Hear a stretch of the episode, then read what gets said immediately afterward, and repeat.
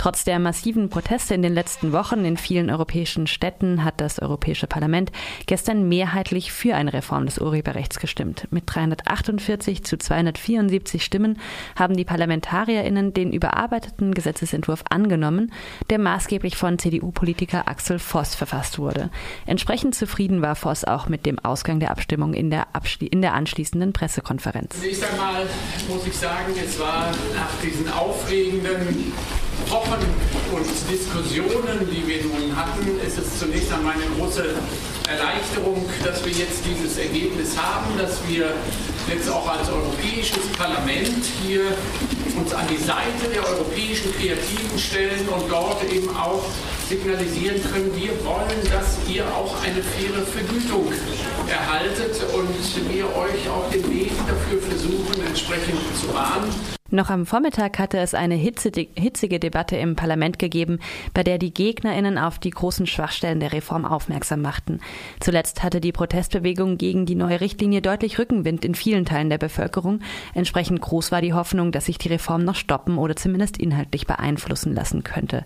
Das sagte auch Gabriele Zimmer von der Fraktion der Linken im Parlament vor der Abstimmung. Wir werden mit großer Mehrheit gegen diese Richtlinie stimmen. Wir werden gegen den Artikel 13, 17 stimmen.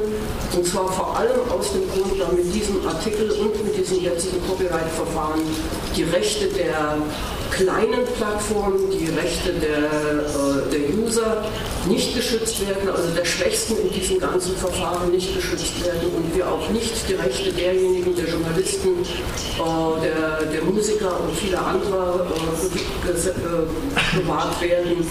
Ähm, und äh, wir stimmen deshalb dagegen. Wir hoffen, dass es eine Mehrheit gibt gegen den Artikel 13-17 und äh, dass wir auch nochmal klar nachbessern müssen, äh, insgesamt bei dem gesamten Copyright-Verfahren im Interesse aller Beteiligten. Um Künstlerinnen und Produzentinnen für ihre Werke zu entlohnen, gäbe es wesentlich bessere Maßnahmen, so der Tenor sowohl in großen Teilen der Presse wie auch bei der Opposition im Parlament. Allerdings wurde keiner der Last-Minute-Änderungsanträge am Morgen übernommen. Als mindestens irritierend wurde von vielen Beobachterinnen auch der Ton der Debatte um Artikel 13 und 11 empfunden. Auch bei der Pressekonferenz nach der Abstimmung tat sich der estnische Abgeordnete und ehemalige Ministerpräsident Andrus Ansip mit besonders drastischen Interpretationen des Urheberrechts hervor. Or if university professor will decide to take a risk not to clear rights, then in the audience. I'm sure there will be somebody who will send a message to tabloid media. And this damage will be destroyed. So, according to new directive, university professors for teaching purposes, so they can use more simple rules and they don't have to be afraid because of uh, losing their reputation or, or punishment or, or whatsoever. Die neue Richtlinie verhindere also, so Anzieb, dass UniversitätsdozentInnen wegen der Verwendung urheberrechtlich geschützter Bilder in ihren Lehrveranstaltungen bestraft werden oder ihr Ruf in den Schmutz gezogen wird. Die Praxis ist tatsächlich weitaus weniger restriktiv, gerade für universitäre Lehrveranstaltungen.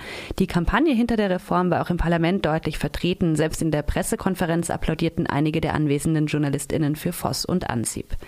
Der Tenor der KritikerInnen war einstimmig. Die Reform bringt weniger Schutz für kleine Plattformen, weniger Geld für die KünstlerInnen und darüber hinaus noch eine Gefahr für die Kunst- und Meinungsfreiheit im Internet. Axel Voss sieht das anders. So schlimm, wie es in den letzten Tagen oder Wochen ausgemalt worden ist, wird es gar nicht. Wir haben eine arbeitsfähige Grundlage, wo die Mitgliedstaaten dann aufgerufen sein werden, das auch entsprechend auszufüllen. Wie die Richtlinie in den einzelnen Staaten umgesetzt wird, ist tatsächlich noch offen.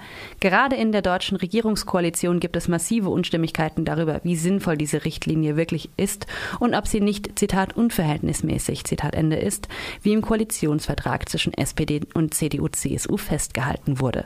Zumindest einzelne Verbesserungen könnten auf der Ebene der Mitgliedstaaten also noch möglich sein.